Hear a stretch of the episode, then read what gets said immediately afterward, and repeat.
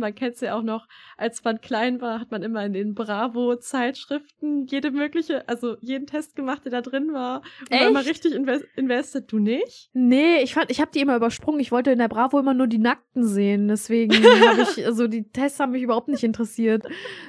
Ich habe das, ich habe die Sache nur für die Tests gemacht. Also das war alles, was ich wollte. Hast du dann die Nackten immer übersprungen? Ja, schon. Das hat mich eher nicht Echt? interessiert. Ja. Ich, also das, das war, also das war der einzige Grund, warum ich mir die Bravo überhaupt geholt habe. Dann haben die ja jetzt äh, ihren besten Kunden verloren, seit die das nicht mehr machen. ja, ist echt so.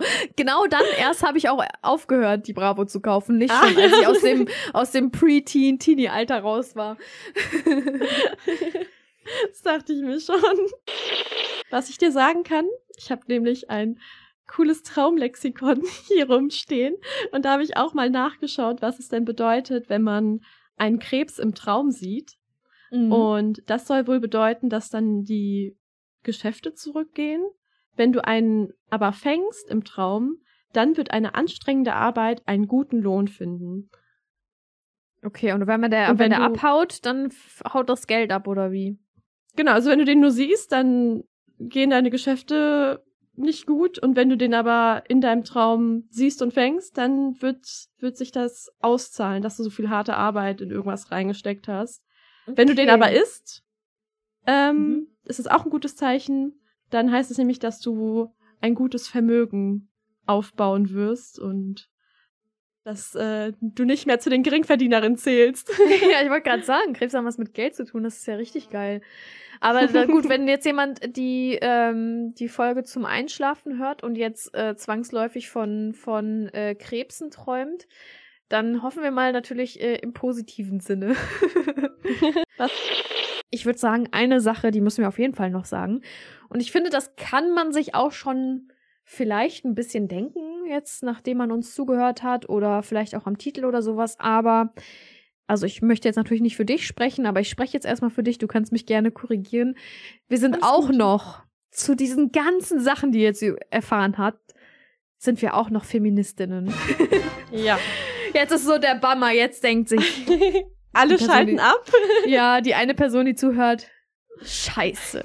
Bis jetzt war das ja noch ganz, ganz unterhaltsam, aber nein. Aber jetzt reicht's. Die, die wir nicht bei den Horoskopen verloren haben, die haben wir jetzt verloren. genau.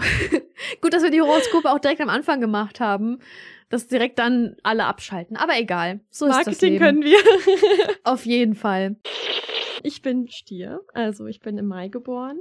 Und das ist ein äh, Erdsternzeichen. Und ich weiß jetzt auch nicht, was das aussagt, aber vielleicht sagt euch das ja was. Der Herrscherplanet ist die Venus. Uh, richtige Frau hier. Ja, hallo.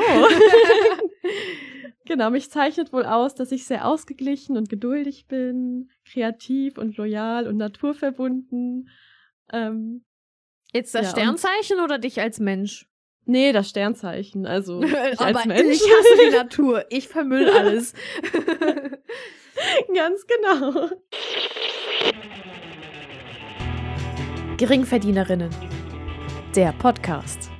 Wir sind Babsi und Larry und ab dem 3.4.2023 nehmen wir euch mit in das Leben als Geringverdienerin. Der perfekte Start in die Woche. Jeden Montag auf Spotify, Apple Podcast, Amazon Music und Google Podcasts. Folgt uns schon jetzt, um auch ja nichts zu verpassen. Wir freuen uns auf euch.